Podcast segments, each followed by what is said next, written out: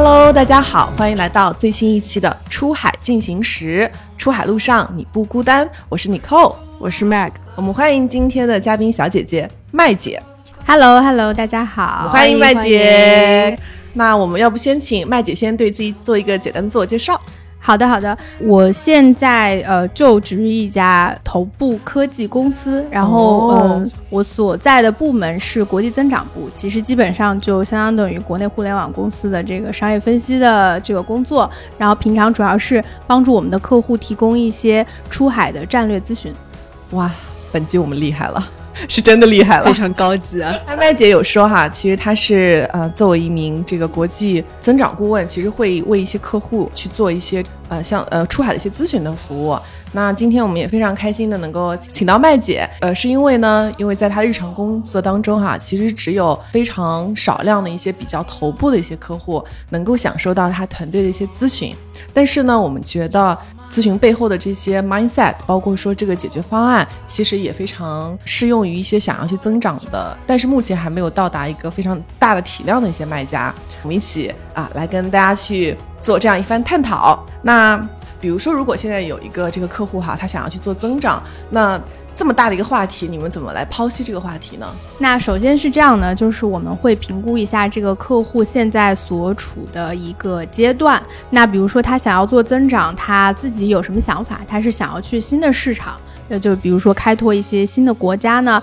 还是说他想要进行一个品类的拓展？那基本上，呃，我们可能会首先入手的就是这两点，一个是 where to sell，就是你要去哪大哪个新的市场。那第二个就是 what to sell，就是有没有哪些新的品类是你想要拓展的？那这个可能是我们一开始工作的一个切入点。那接下来，呃，如果这两个问题解决了以后呢，我们也会触及到一些 how to sell。那比如说你在进入一个新市场。场的时候可能会遇到各个方面，呃，这个运营的一些问题，比如说呃支付啊，然后这个网站的建设，网站的一个用户体验，嗯，呃，或者是说 localization，就是你在本地化的过程中遇到的一些问题。那在遇到一些具体问题的时候，我们也会有一些相关的咨询。所以主要就是从你刚刚说的，其实三个大的方向，对吗？对，就第一的话是，嗯，你要卖什么？对，是不是要拓品？然后第二个方向的话是你要去哪些新的国家，然后第三的话就是怎么样把自己的产品卖出去，目前是遇到什么样一些难点？对，就是一个全方位的一个咨询服务。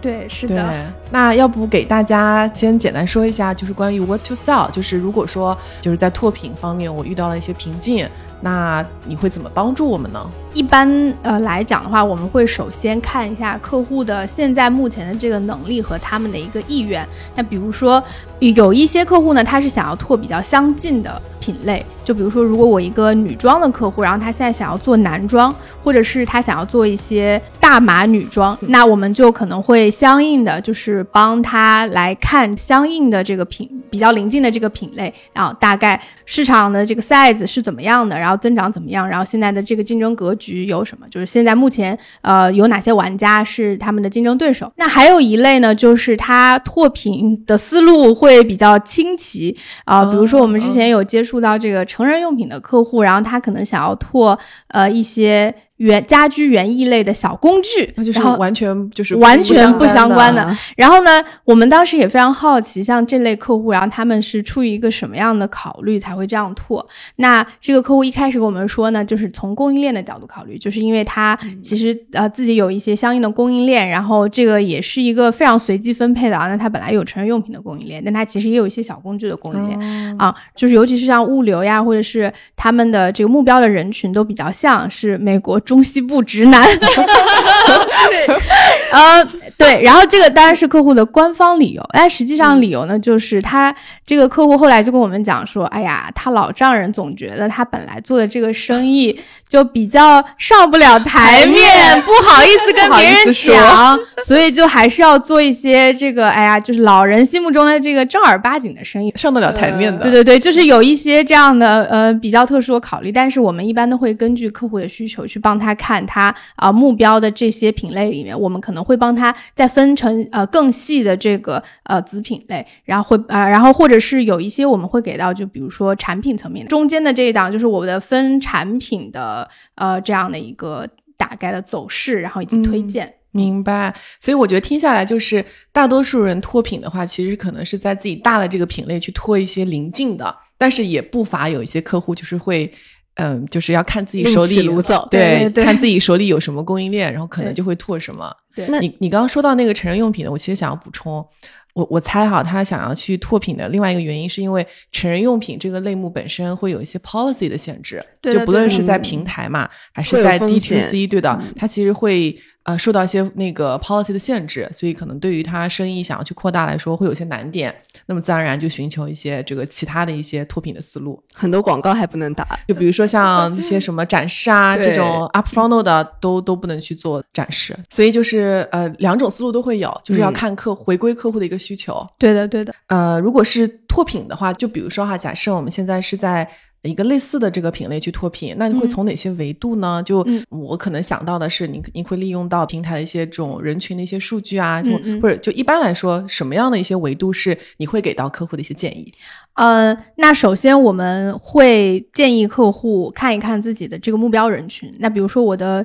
呃传统的目标人群是呃二十五岁到三十岁的女性啊，那比如说我脱贫的时候，我想要。呃，拓这个是不是可以拓到就拓三十五到四十五这样子的一个范围？那或者是说，就是我想要做一些，比如说专门给高个子的人的衣服，或者是娇小型的这个衣服，那这个都是说从一些呃人口数据，就是我的性别啊、年龄还有身高的这个层面，我们来做一个推荐。然后另外就是呃，也可以通过这种功能。呃，来拓这个场景。那比如说，我原来是做女装的，那我是不是可以也做一些配饰啊，还有鞋子？因为这个也是一个通常情况下，就是做服装行业的这个客户会考虑的方向啊。基本上做到一定规模，他们都会拖到配饰和鞋子，像是类似于互补品，可以这么理解吗？反正就是大方向其实是一个类目的，对对对。就比如说像刚刚提到嘛，做衣服的，他可能就会拓一些这种 accessories，嗯，首饰、配饰、配饰。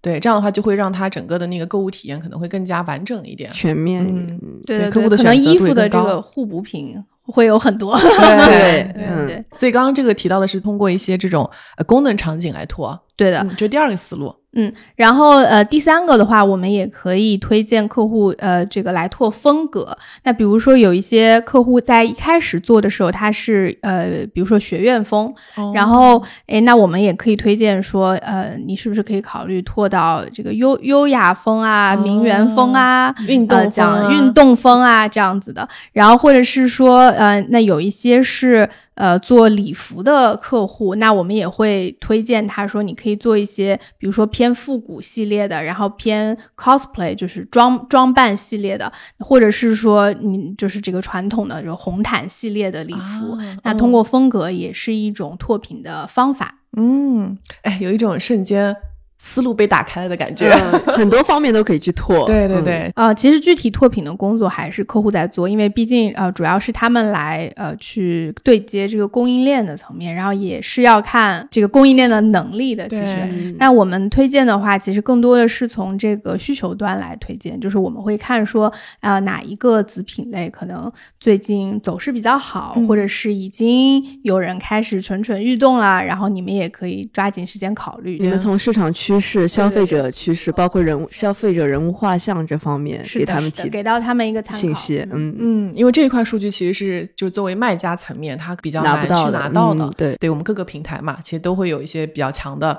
第一手或者是资源，对资源一些数据。嗯，对的，其实这个也是。那比如说，Amazon 是一个。很最大的一个平台，然后上面会有相对比较全的这个交易的数据，对，嗯，然后也有很多的公司或者是很多卖家，他会用一些爬虫类的软件，然后去扒 Amazon 的数据啊。那其实我们也观察到，呃，Amazon。这种平台类的卖交易数据其实是和独立站数据非常不一样的，因为其实我们平台和独立站针对人群不一样。我们曾经有一个客户就专门跟我们讲过，说他在 Amazon 和他在独立站的热卖品有百分之六十都是毫无重合的，嗯所以他就说没有办法用 Amazon 的数据来参考它的独立站的一些选品呀、对，因为作为消费者，他肯定是有考量的，在 Amazon 上会买什么东西，在独立站上就会买不一样的东东西对对对对，而且可能人群也会有，嗯，之前那个 Mag 你在美国的时候，你对，我们讨论过。对你亚你的你当时 在亚马逊上不买有审美的东西，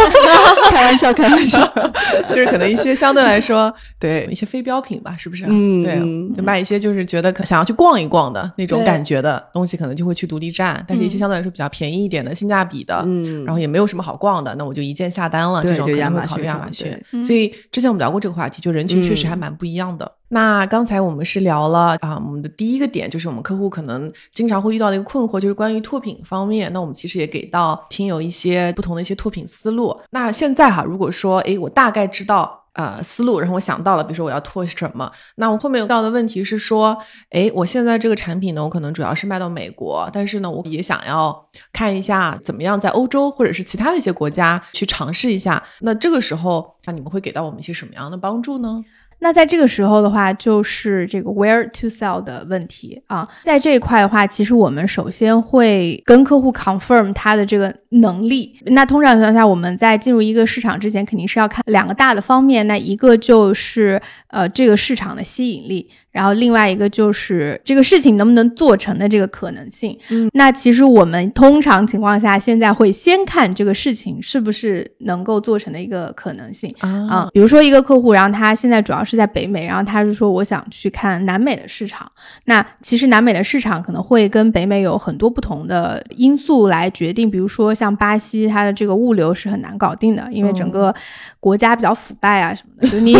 你这个嗯通路通不了，其实你的东西 even 都运不运不。进去，尤其是一些大件啊、所以就是我们会先跟客户来确认，就是他在这方面的能力已经有能不能搞得定？对，嗯能不能搞得定？那如果在他搞定的基础之上的话，我们会呃帮助他看一些就是他明确的想要进的一些市场。那比如说客户一般会有一个很大的目标，他说我现在已经有英国站了，那我现在就是想看看这个欧洲有哪些国家可以进。那通常情况下，我们会帮他看呃就是欧洲的这个若干个国家。那一般我们就会看这个具体的这个市场的规模，嗯，然后另外一个就是这个市场的增长率是怎么样的。啊，就从大方向从大方向看看，然后再看看这个整个的竞争格局，比如说现在它的这个品类里面是不是一个非常被品牌所主导的一个品类。那如果是品牌已经非常多的话，其实你再进入的时候，你的门槛还是就很难，对，就比较难。嗯然后你想去瓜分的这个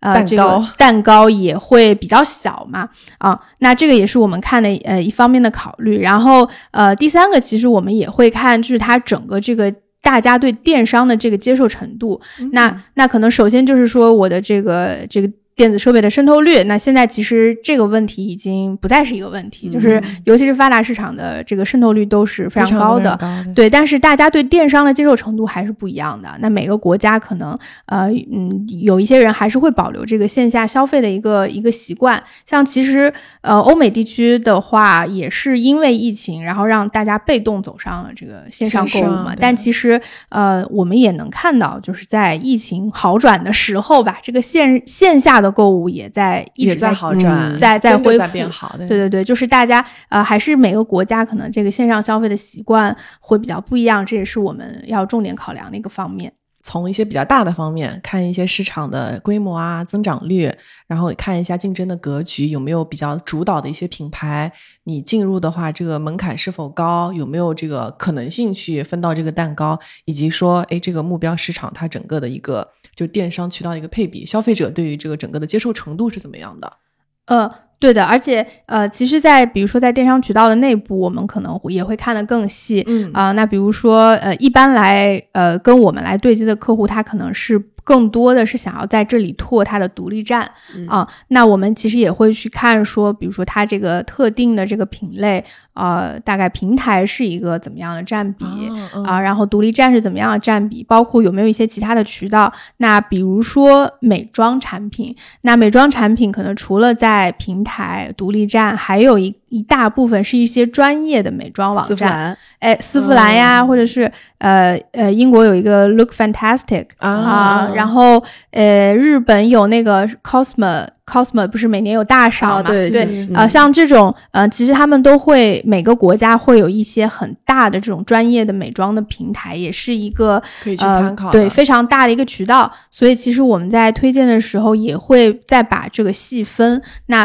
可能客户除了独立站的建设，他在线上的这个嗯全渠道的这个管理里面，他还要考虑哪些其他的渠道？现在客户问题可能又来了哈，就可能我嗯大概知道说我要拓什么品，以及说我要去哪个目标市场。背景都了解清楚了，对那接下来呢？接下来的话，那到底怎么把自己的产品卖出去呢？那这个问题我们也可以从两方面看吧。那一方面就是，嗯、它的整个这个运营层面的一些问题。那比如说我们刚才提到的，它的这个供应链的能力啊，然后包括它运去一个新的市场，它有没有一些物流的一些问题，然后包括支付，还有整个网站的一个页面的设计，然后以及它的本地化，那这些都是它具体的运营层面的一些问题。然后包括如果呃在客户需要需要到一些这个呃就是合作伙伴的对接的时候，其实我们也会给到一相应的帮助。然后这个就是帮他能把呃这个出海的战略可以落地。对，就是另外一方面的话，其实就是说他在线上的营销层面可能会遇到很多具体的问题，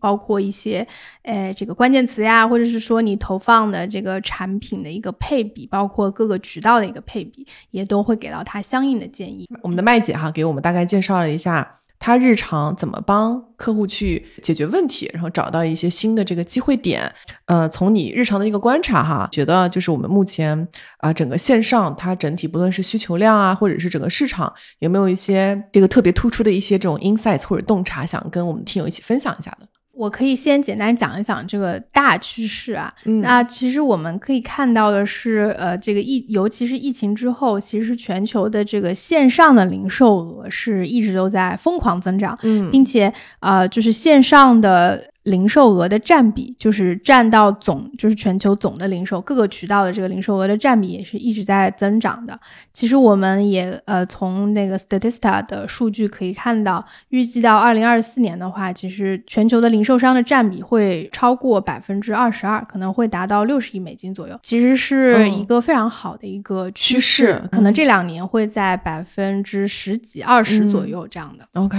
这是一个很高的占比了。是的，而且它是持续球来看，持续在增长的是全球，呃，对我们是嗯。看了一个全球的总体的趋势，那可能会个别国家会远远超过这个占比，比如比如中国中国，对对对，在总体而言，不管是发达国家还是发展中国家，其实线上的零售额的占比都是一直在增长。通过这个疫情的刺激嘛，然后现在又到了一个逐步稳定的一个阶段，其实我们总体也可以看到，呃，整个线上的这个消费的这个模式吧，也可以总体分为三个阶段。嗯然后第一个就是这个疫情的这个反应期啊，那基本上在二零二零年的这个上半年，在疫情爆发的时候，啊人们最嗯关心的其实是啊、呃照顾自己、家人、家庭还有宠物的一些这个需求，嗯、嗯，就是一些比较基础的这个生生存的这个需求。啊那呃，包括这个适应期的话，适应期就是说，随着大家已经适应了这个隔离和在家工作的这个生活，嗯然后其实很多人都是希望重新，嗯、获得这个掌控日常生活的这个这个自由和就希望生活一切都恢复正常的这样的一个感觉。然后那现在呢，其实呃算是已经进入到更加稳定的，然后线下也逐步在恢复的这个阶段了。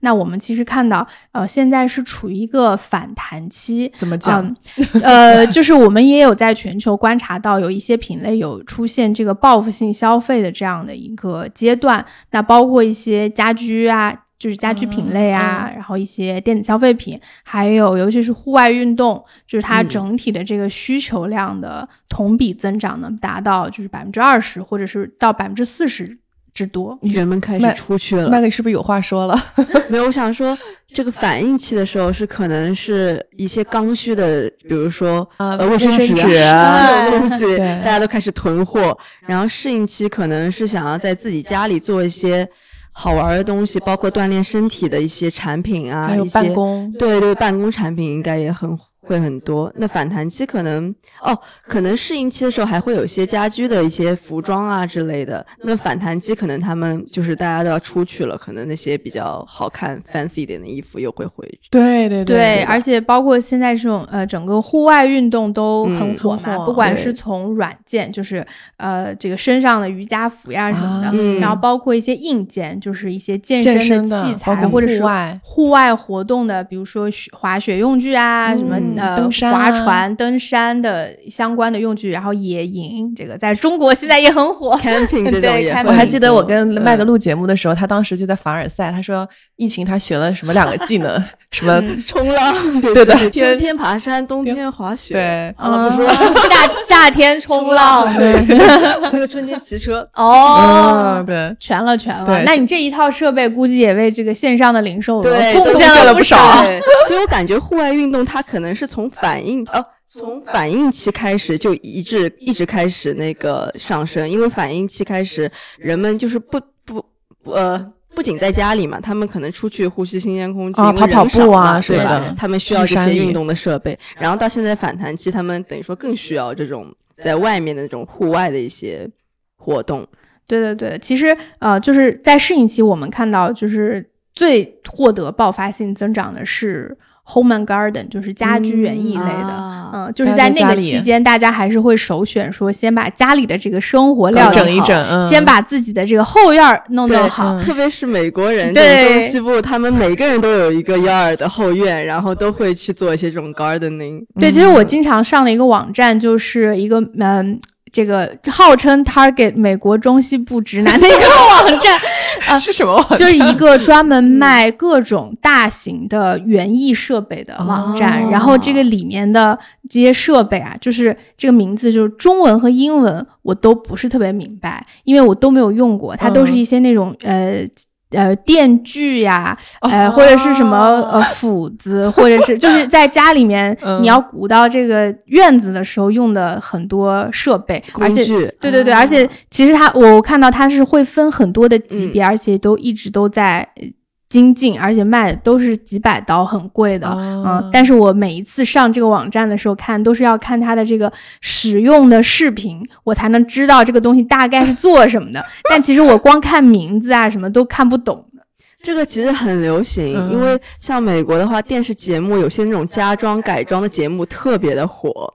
对，哦插一句，因为我以前那个公司就是就是做那个，就是有个频道叫 HGTV，它里面所有的那个电视节目都是关于这种家居改装啊、改这种嗯。什么的，然后就特别火，然后大家很喜欢。所以美国人其实也是比较喜欢在家里自己倒腾这些事儿，哎，我觉得他们就、就 even 会在家里面自自己建房子、自己装修房子，自己所以相关的嗯。所有的工具，在我经常上那个网站上都可以找到，就是有很多建筑工具。啊，所以疫情，他们很多人，我还认识很多朋友，就专门就疫情在家里装修，啊，就自己捣鼓哎。说到这个，嗯我还想起来，以前我在美国的时候，又有一年春假，我还参加了一个项目，哦帮美国人一起造房子，是真造房那种对，没有是真的是 actually 一个房子，哦在那个阿拉巴马。嗯 Alabama，对你说到这个点，我突然想到，还真是他们的房子真的是自己造的，我记得看过你的照片。对，就很神奇。就我就说到，就是他们这个动手能力，包括自己愿意去 build up 意愿，还是蛮强的。是的，是的。哎，那我好奇的问一句啊，咱们的后台有这种打这种中西部直男的标签吗？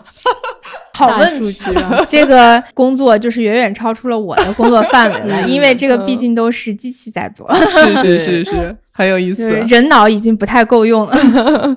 刚才，所以我们是简单聊了一下，就整个的一个变化趋势吧，反应期、适应期，然后反弹期，然后现在其实是处于一个反弹期了，就是大家基本上已经适应，就是疫情带来的这种生活的改变，然后甚至在某些类目就是有一些报复性消费。那我们看到，比如像在家居，然后电子产品，尤其是户外运动。对它的搜索量可能会同比增长非常高，因为刚才我们是聊了，就是从这个大的方向的一些变化嘛。那从消费者端呢？因为我觉得在整个大的变化下，其实用户哈、他的一些这个就是购买行为啊，应该也是发生了很大的变化。那从咱们日常的观察，包括就是我们看到那么多的报告里面，有没有一些什么特别突出的点？呃呃，就是最新的一年，呃我们有看到三个就是比较突出的特征。那第一个就是说，呃，用户的这个消费旅程会变得更加的复杂，甚至说是吧混乱。对，就是呃，就是我们在前期做研究的这个，就是会跳进跳出，跳进跳出。那我可能今天是在线下看到了一个东西，明天要呃在线上在搜索，或者是在 YouTube 上观看，或者在 Facebook 上被种草，在 Instagram 上被推送，就是其实亚马逊上逛一逛，对，亚马逊上逛一逛。然后我前期的这个呃消费旅程是就非常复杂的，然后但是我们可以看到，呃，它的这个不变的就是啊，在每一次。被种草，或者是在呃网站上逛到某一个具体的产品的时候，他都会回来搜索这个产品，就在 Google 上搜一下。对对对，来进行这个更深的一个研究。那其实呃，这个代表什么呢？这个就是说，呃，用户其实会首先他是会回到搜索上去搜索很多的信息，其次就是他在做研究的时候，他他其实搜索的时候会一定会看到你的独立站。啊，他一定会看到你的这个品牌的官网，然后这个是他一个非常重要的一个信息的来源。而且其实包括我们，嗯，往往可以看到，就是用户在搜索的时候，其实百分之八十的人都不是在搜索这个品牌的关键词，他都是在搜索他一个非常具体的需求，或者是他的一个他需要一些灵感。就比如说他会搜，呃，叉叉叉 ideas，就比如说 home decor ideas，Halloween。ideas，Thanksgiving gifts ideas，gift for him，对对对，就是这个 for，对你说的很对，就是什么什么 for 什么是其实是一个呃很经常用的一个，所以大家搜索其实是。为了找到一些灵感。对对对，像呃像。就是其其实，在搜索上我们可以看到很多这个客户非常早期在萌芽的一些一些需求，然后包括他最后呃，就我真的决定要买的时候，那他可能会搜一个很具体的这个产品的一个再去做对比，对，再去做一个对比。那这个时候可能你呃品牌官网出现的这个频率啊、强度啊，包括你品牌官网的这个建设的是不是非常的这个成熟，能够把消费者吸引过来，就变得非常的重要。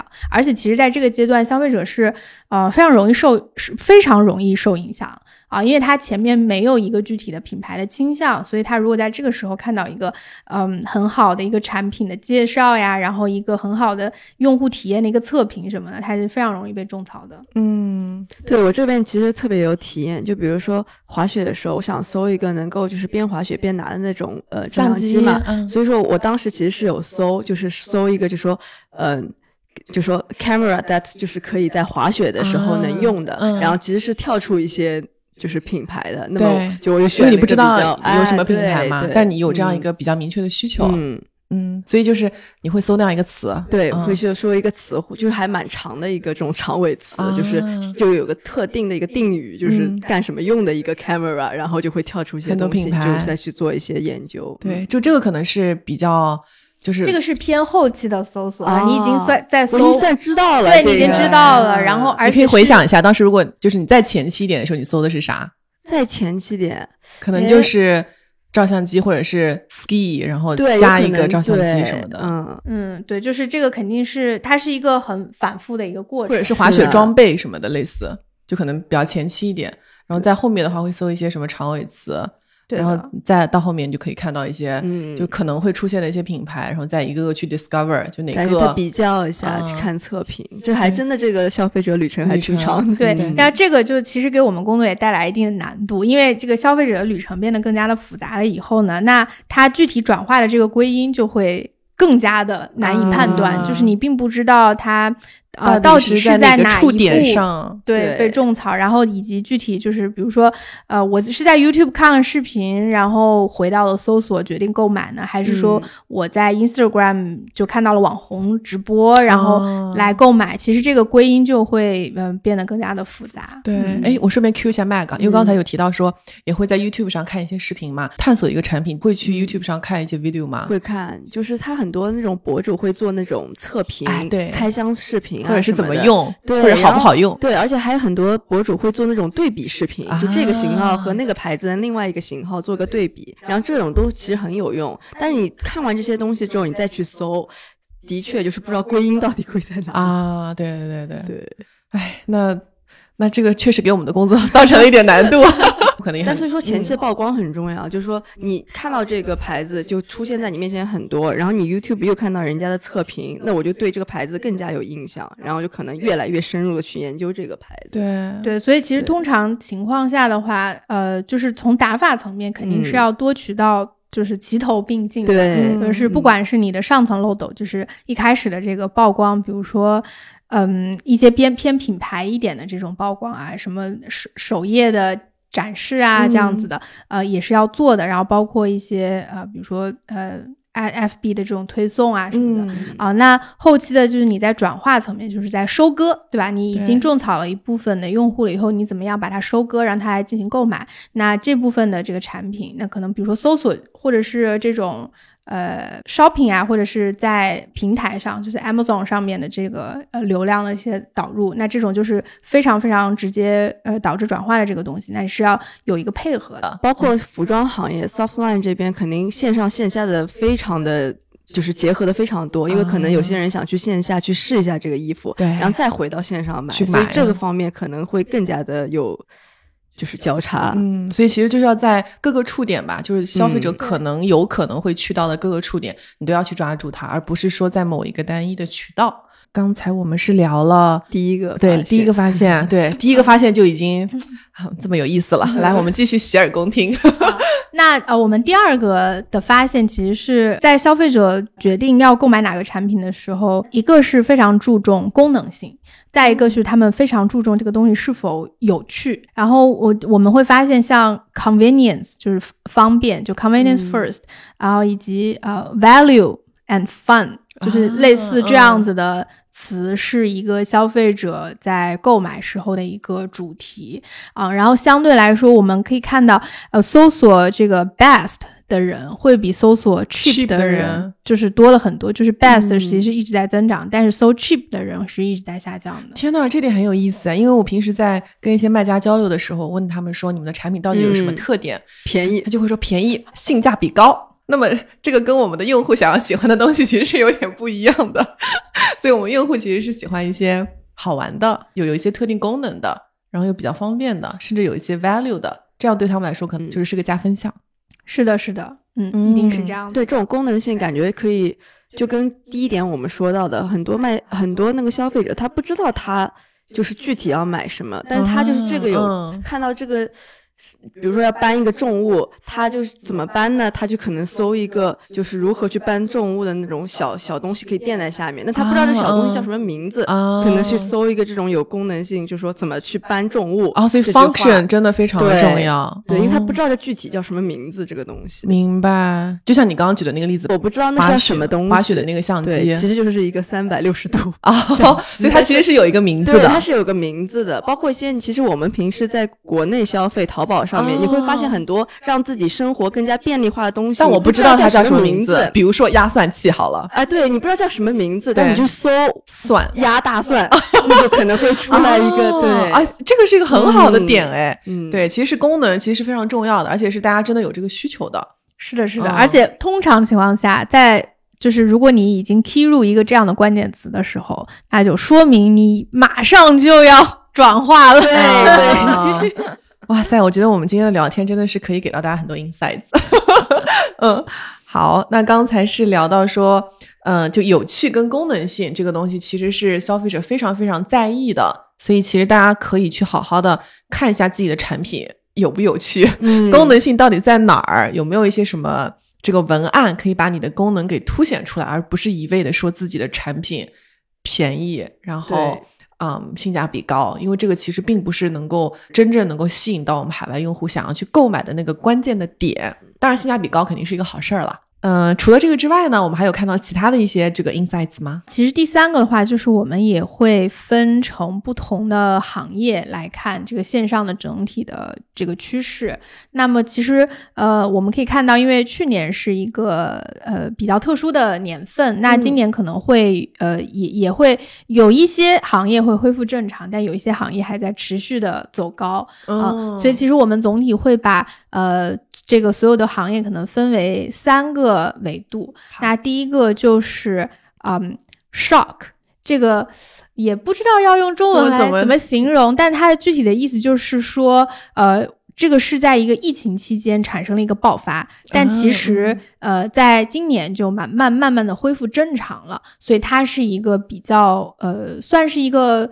呃更偏偶发性的一些品类。嗯，比如说有什么呀？啊，那比如说像呃，就比如说呃一些有一些护肤品可能会是这样子的。那一开始大家还是会呃倾向于线下来购买嘛。啊，那如果是疫情期间的话，就是可能很很多人会选择被迫的线上购买。毕竟去年大家都在家里只护肤不化妆了。对对，啊，但是所以去年就增长特别明显，就是会有一个 shock 在，但今年可能就稍微缓和一点了。对，但有点不是说。它不是说不增长，而是说增长放缓。对嗯就没有去年那么爆没有去年那么的爆发，那我可能因为去年涨得比较厉害。对，那我觉得像那个室内健身那些小件儿的产品也是，嗯就刚开始的时候大家去不了健身房嘛，嗯所以他就会买一些这种小件的家居的健身，嗯那个增长也是超级猛。但是到嗯今年还是有增长，但你会发现增长放缓。嗯，对，对，然后那第二类的话，其实我们可以看到，就是呃持续坚挺的一些行业，就嗯是不管是在疫情前、疫情中，还是到现在，它其实一直都是一个稳定增长的。比如说，嗯电子消费品。啊啊，就是像这嗯种，就是大家其实已经呃，even 是在疫情之前就形成了线上购买的一个习习惯在了。嗯像可能电子消费品的这个线上渠道的占比，可能要高达百分之四十到百分之五十，嗯就是远远超过一个普，就是平均的各个品类加加总在一起的这个线上的购买占比的。嗯啊，所以像呃也有包括像其实衣服也是这样子的嘛，就是因为衣服还是嗯体量比较大，对然后大家也、呃、就在家闲着没事干就逛一逛，就买个衣服。是的，是的，是的，而且包括你像美国的，不仅是嗯什么独立站，对吧？就各大商场其实都有线上购物平台对啊，所以就是嗯，你可能线下逛不了 Nordstrom，然后你就线上去逛一逛。衣服可能要看具体的一些细节的呃品类，比如说家居服，可能去去年特别，就是运动服，可能去年特别火，今年可能那些办公室的 business。呃，那个服装可能会起来了，因为大家回办公室了嘛。对，然后第三类的话，其实就是呃，就是我们会叫做 new，就是它是呃疫情期间产生了一个爆发性的增长，并且到现在仍然持续有一个爆发性的这个趋势。啊，嗯那那 home garden 应该算吧？是的，那像家居呀、户外呀，或者其实我们也有看到一些这个就是偏金融类的消费，或者是食、呃食品啊、哦都是算在这个里面的。因为可能这方面，尤其是像家居嘛，它其实现呃在疫情之前是不太有线上购买的这种大件儿的家具，大家都会倾向于去线下看一看实物。嗯嗯，但是呃，就是因为疫情的这个催化呢，就是慢慢大家都会被迫转向这个线上的购买，尤其是一些户外的这种家居啊、呃那其实疫情之后的话，这个习惯我们目前看到的是也被保留了下来。嗯，很就是神奇。对对对，就是大家也不会说是，哎呀，我线下一开放，那我就完全恢复以前的购物体验，好像也并没有。事实证明，就是这个线上买买家具也是很可行的。哦，毕竟还能三十天退。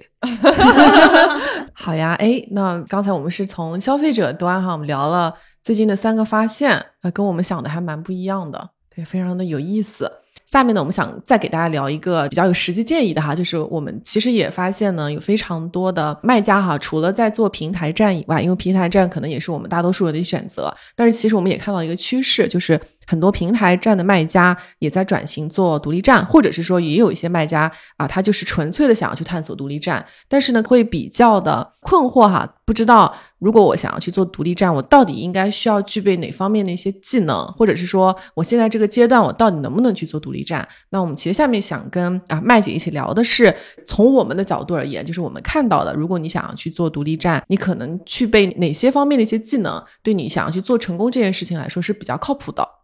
呃，在这个时候呢，其实通常情况下，我们会呃从七个维度来衡量一个呃出海公司的这个能力，所以它其实像一个 framework，对吧？一个框架。对的嗯嗯呃，那这个其中就包括呃，首先就是呃比较靠前端的这个用户、产品还有品牌的能力，嗯啊、那这三个是我们会，嗯，可能会比较重点看的三方三个方面。然后其次的话就是这个供应链渠道，然后包括物流，呃，这是这个就是比较偏后端后端的这个运营的这个能力啊。那呃，还有的就是偏这个公司组织建设方面的，比如说这个人才组织呀，还有它的系统的这个数据的呃数据能力。就是呃，我毕竟如果是做到一定的体量的话，其实我对这个信息技术的整合的要求是比较高的，尤其是我们做这个电商零售这方面的话啊，那这个数据能力其实也是一个公司发展到一定阶段，然后它就是必须要去投入去考虑的一方面。对，现在很多电商的公司其实都在搞那个数字化嘛。对，希望有一些这种系统，然后有整合的一些数据，能帮他们去做决定。如果是偏后端的这个能力的话啊，就是从我们的角度来说，呃，是比较难提供给公司一些帮助的。就是我们能提供的都是一些比较偏建议或者是战略层面的，呃，一些一些东西。那具体在做的时候，可能还是。公司要这个自己去掂量一下，刚刚提到的一些比较偏后端的能力，你有没有这样的一些准备跟基础？对，那包括比如说像呃，像比如比如说有一些供应链的能力，就是其实还蛮核心的一个能力嘛。那其实中国的企业普遍来讲，供应链都是非常强的啊，就基本上比如说你卖电子消费品，那华强北能搞定一切，就是，对对对啊，那这个就是就是中国普遍出海企业都是在能力是这这方面能力是比较强。但如果大家都具备这个能力。也不算是你的优势了，所以要看一下其他方面能不能有那个突出的地方。对，像比如说，那也有做的特别特别好的。那比如说，我我我一个有有有一些企业最厉害的一些企业，那就是说，比如说我卖服装，那我可能从第一天呃。就是有有这个版型，然后到我出货，总共只需要一周的时间。哇，那这种速度有点厉害。对，那这种供应链就是非常非常强的。那或者是说有一些美妆的一些品牌，然后呃，它可能不是说自研的产品，它都是通过供应链来呃获得的这些产品。那基本上它只要知道趋势，它就能卖出这个货。就比如说最近流行什么。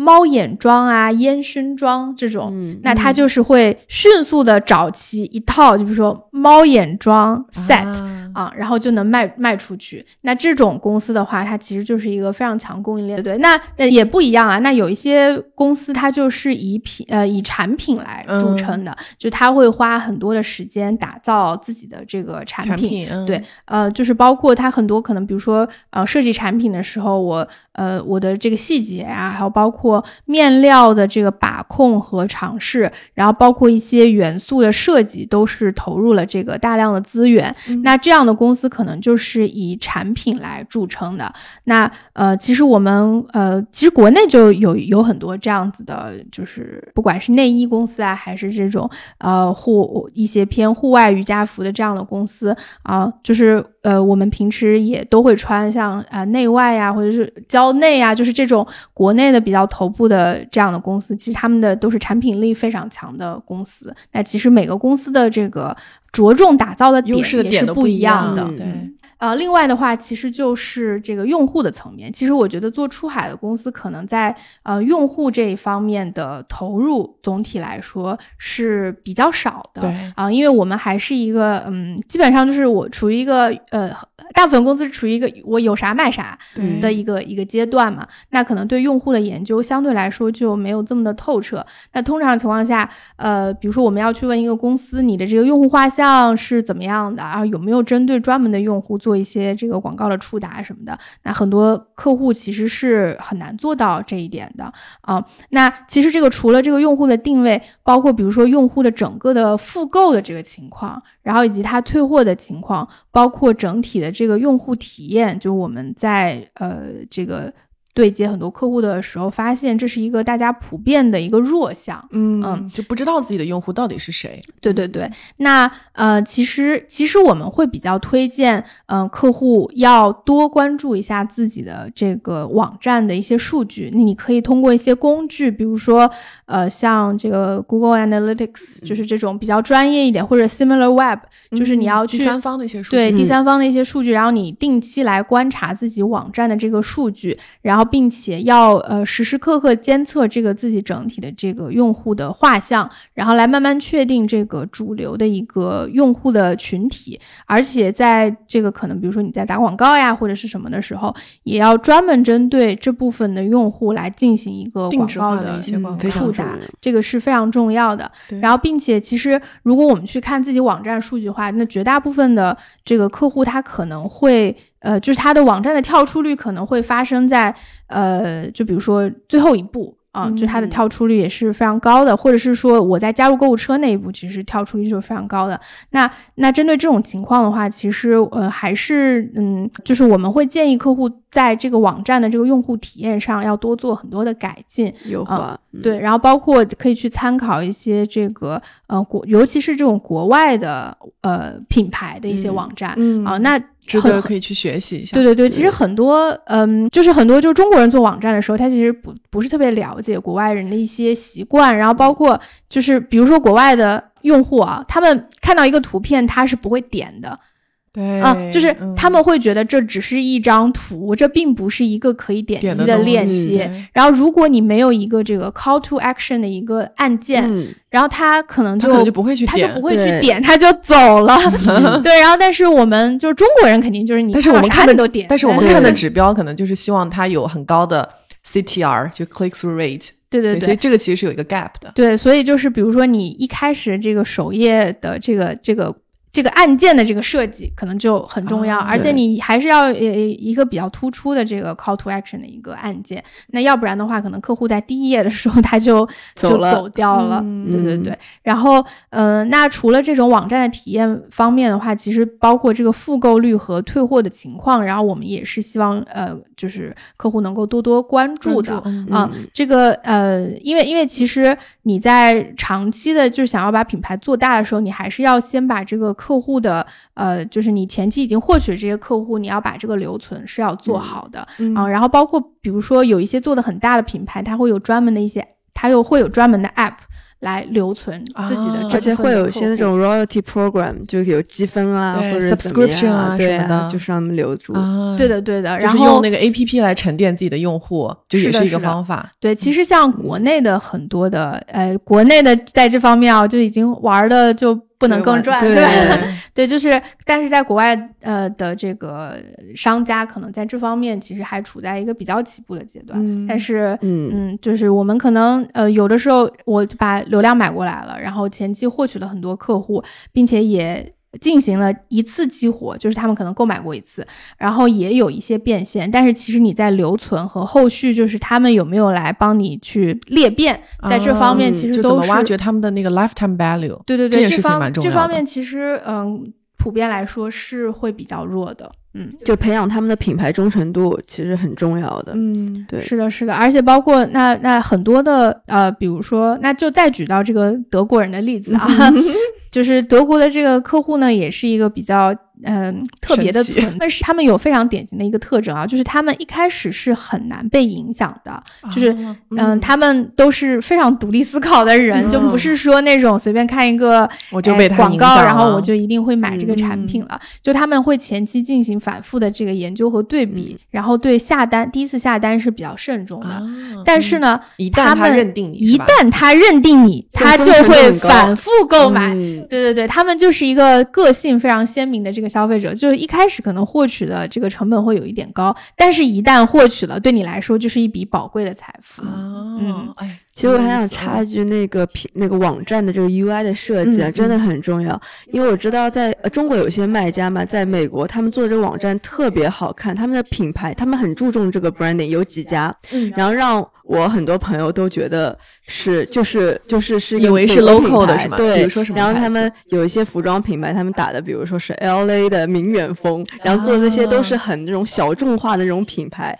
但是其实是我们这个国内的买家，但他们就很注重那方面的设计，啊，就就是就是它整个审美，包括 content 比较 local。对对对。就是这种就很重要，包括比如说这个手机壳的这个品牌，我一直以为是就是美国的本土的一个品牌，因为他们就是很符合美国人的一个设计的一哦哎，这个个好特别啊！对对对，但其实是一个中国的买家，他这个网站上的一些设计啊什么的，就是就还蛮符合美美国人的审审美然后嗯。它这个网站设计，我反正觉得还挺好看的。对，哎，这个突然让我想到最近一个很火的牌子，我不知道你们知不知道哈，叫 Moff，它其实是做支架的，就手机包括电脑后面的那个支架，嗯，然后它是很薄的一片，然后它很有设计感。用了那个支架之后，它可以有各种角度，你就可以直接折叠，就可以立起来。哦然对，然后他们的话是早期是众筹做起来的，对他们很多品牌可以去一些这种，就是像美国的一些像 Indiegogo 那种对对对对 Kickstarter 这种众众筹网站上，你看到热度很高。对，那种也很火。然后这个嗯这个产品其实就刚刚麦姐提到的，就是它产品力特别强，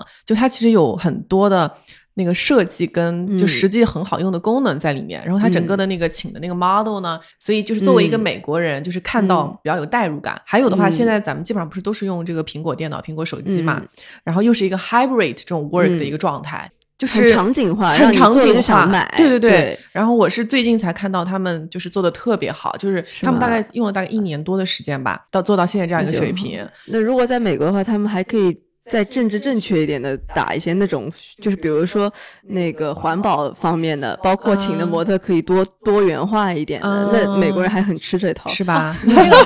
这 个就是非常有 sense。其实我们嗯有呃观察到，就是呃通常情况下，当一个品牌有一个非常明确的价值主张嗯，和这个很嗯，嗯和一些重要嗯，比如就比如说和一些很火的一个 value 联系起来，比如说火的 value，环保环环保保，嗯就是这个可持续发展嗯，然后对。feminist，就是像这种呃，如果一个品牌和这些很火的理念联合起来的时候，呃通常情况下用户的忠诚度就是可能会更高。嗯对。对，像其实现在有很多的这个呃女装啊，或者是什么运动的品牌，他们都还是跟女性主义有一个比较的强的连接，联系对对他们都用各种的，就是大码的，包括就是其他有色人种的一些 Diversity 啊一些模特，这样会真的是可以 connect 到那些消费者，他们会有一个连接。像包括其实那个可持续发展的话，其实这个在西方也是一个呃长期火火对长期爆的一个火爆概念了。嗯那那其实这个就是在围绕着这个 value，它也有一些演进。比如说一开始，嗯，大家还是就是很小的，就是湾区很小一部分人是非常注注重这种环嗯保性啊、可可再生、可持续的这个问题。但是这个事情在大众的眼里还是比较麻烦的。对，嗯然后，但是其实现在的整个环保的趋势就是说，首先你要让我没有任何负担，就是呃，我我购买这个东西，然后我知道你是环保的，比如说你在你的盒子上或者是在哪里印上了这个环保的这个小的标签，然后是让我一眼就能看到的，并且获得了这个啊，我为环保事业做出了贡献的这个满足感，但是我又不需要付出一些额额外外的心力来去东西对对对，呃，然后像这个的话，其实呃，可能在现现在的这个环保理念里面，也是一个非常重要的。就是如果你想把这个东西，呃，把这个理念宣扬的到一个更普世的一个群体里面的话，你还是要让它变得没有负担。就是比较 actionable，对的。让，大家嗯。觉得我跟他没有那么的遥远。对对，或者是说你一步就可以对你可能你可能只是嗯。点、点一个，就是点一次跳转就能完成这个事情，你就不要点两次。嗯，哇，我觉得麦姐刚刚讲那个点还真是，我觉得其实大多数人都是有有有想要就是这样的一个 intention 去做这样一件事情但不，想付出一些额外的一些，嗯对，就是我觉得从一些小事情出发吧，先迈出第一步。所以我们的卖家在挖掘自己产品的 value 的时候，就也给到消费者一些比较实际的。就是选择，能让他们真的觉得啊，我离这件事情啊，其实并没有那么遥远。对的，就比如说你可能在网站建设的时候，就是会放呃有有一些有一些做得好的品牌，他们就会放专门的自己的这个生产的过程，包括它的这个原材料的这个采集的过程，有一些是真的非常天然的一些纤维，它不是一些后天化学合成的部分。那他把这个故事放在了网站上，然后包括就是嗯，就是外国人也非常的注重说，我们不要这个血汗工厂的这个产品，我们需要一个呃人文主义呃关怀的这样 ethically made in China，对的，对。的。那那这个东西，如果你也把它放在网站上，有一些图片、视频的这个展示的话，那其实对呃国外的一些消费者，他的观感是非常好的，他立马就能嗯。建立起跟这个品牌的一个连接，然后他也更倾向于，如果你们的产品力都差不多的时候，他一定会买你的产品。嗯。对，你可以看到很多国外品牌，他们都会讲一些 brand story，就是讲讲我们品牌怎么来的，包括一些生产过程什么的。对，就更加有那个信任感吧。是，对哎，这个让我想到，我最近一次在跟一个客户聊的时候，他们其实是做一个手工艺产品的，然后也是跟他聊了很久之后，他有提到，他说他的很多生产手工艺产品的这个艺人是个 artist，很多人呢其实是一些残障人士，嗯，就他们其实是在做这样一个工作。然后我当时听到这个点之后，我就呃鼓励他说：“我说其实你可以把就是都说出来，对，你可以嗯把你的这个呃 brand story 吧，或者是你嗯你不做这个事情背后的这些初衷，你为什么请到这些人，你想要支持的理念放在你的网站上。我说，其实，在海外的很多国家，就假设说美国好了，其实很多人嗯也是支持这样的 minority 的。那如果你让就是你的客户感受到你有同样的 value，那么他们同样面对对哈做这个礼品的这个客户和卖家而言，他可能会选择你是因为，你的 value。嗯，很加分的。他这个，但是我们在这里不是说要呃，鼓励大家 强制给自己找一个 value 哈，嗯就是还是要先问一下自己，这个产品本身，当你在做它的时候，就是有有这样一个 value 的挖掘。那如果有的话，其实是可以想办法去把它体现出来。因为海外的用户，其实在买东西的时候，就这个 value 的这样一个 connection 对他们来说还是蛮重要的。看你们是不是想长期的去做这个品牌？嗯，嗯，对的，这个呃，就我觉得这个也是说要要发展到一定阶段，有一定体量的时候，可能考虑这个事情才会比较有呃意义吧。对，有意义一点啊、那可能在前期的时候，还是说这个好好的做好你的产品。嗯，对，做产品，然后包括你的整个供应链以及呃这个甚至是网站用户体验这些的优先级都会更高一点。那品牌的话，其实除了就是我们挖掘这个品牌的价值主张，还有这个这个品牌的这个建设之外的话，其实。其实，在前期的这个投放的时候，在品牌上有多少投入也是非常关键的。那我们接触到的很多的卖家，如果他一开始就是做这个呃这个进出口贸易的这样的一个卖家的话，那通常情况下他还是比较嗯就是结果导向型的。嗯然后他们可能会觉得，如果我去投一些非常上层漏斗的这种产那个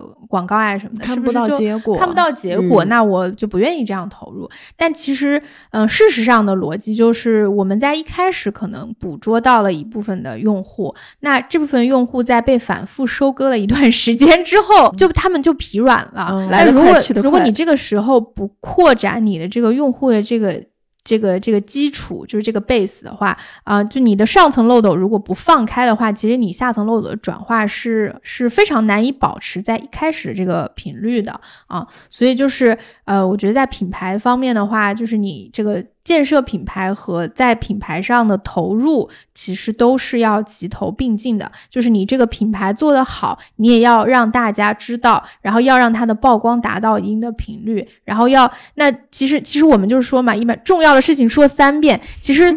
大家的个人体验也都是这样子，对吧？就是你你在接收到一个品牌的信息的时候，你通常情况下是被反复刺激、反复刺激了之后，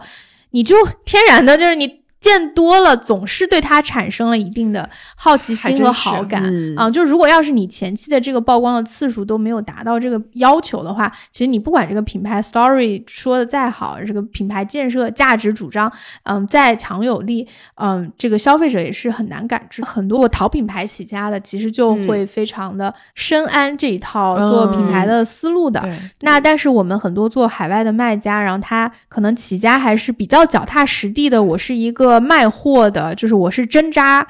真扎实干，然后从很好的从供应链。嗯，哎对，从那个就是我是销售数字说话的这样子对，的哎，你觉得这两部分人是不是可以结合一下呀？对，我觉得这个这这两部分是就非常鲜明的两派。那其实现在也有很多的，呃就是国内的一些品牌是想要做出海的。那可能嗯大家、大家其实一开始你你可能擅长的方面是不太不太一样的，那但嗯是你怎么能够补齐自己另外一方面的能力？就我觉得这个都是需要探讨的。但是我想多提一句的，就是淘品牌或者他通过这样的方法做起来的，也并不意味着说在海外你用同样的方法就能做起来，因为国内的嗯这个。就是用户的这些路径，包括我们所处在的这个生态，跟海外又非常的不一样。我之前跟客户聊的时候，就听得出来，他很想要去把国内的这一套，比如说在小红书，包括私域流嗯量，对这一套怎么样跟用户种草、连接到转化的这一套，再一模一样复制到海外，就一直在呃追问我们说，海外有没有这样一个 A P P 可以做到这件事情？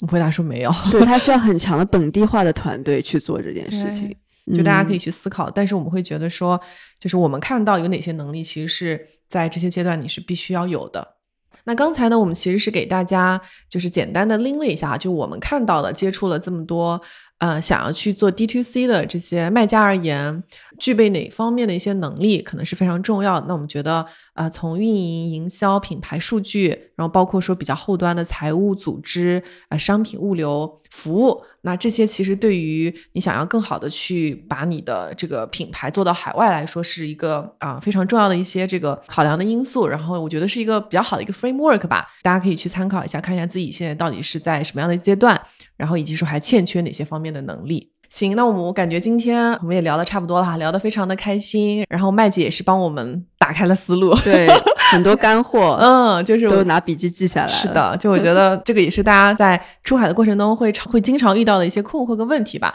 那我们今天也是通过就是跟麦姐的这次对话，然后我们三个人一起探讨啊，从这个平台的角度啊，从海外用户的角度，包括我们自己亲身的体验，希望能够给到大家一些小小的一些灵感。好，那我们今天的节目就到这儿，感谢大家的收听，希望大家能够持续关注出海进行时。好，谢谢麦姐，谢谢麦，拜拜。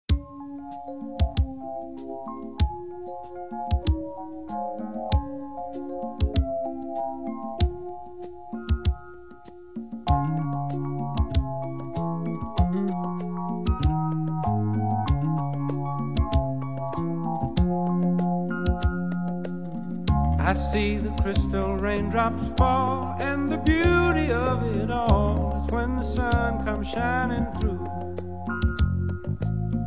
To make those rainbows in my mind when I think of you sometime, and I want to spend some time with you. Just the two of us. We can make it if we try,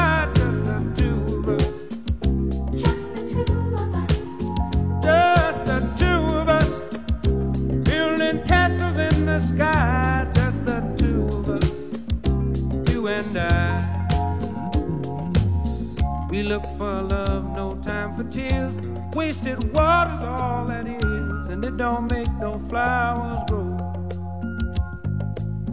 Good things might come to those who wait, but not for those who wait too late. We gotta go for all we know just the two of us. We can make it if we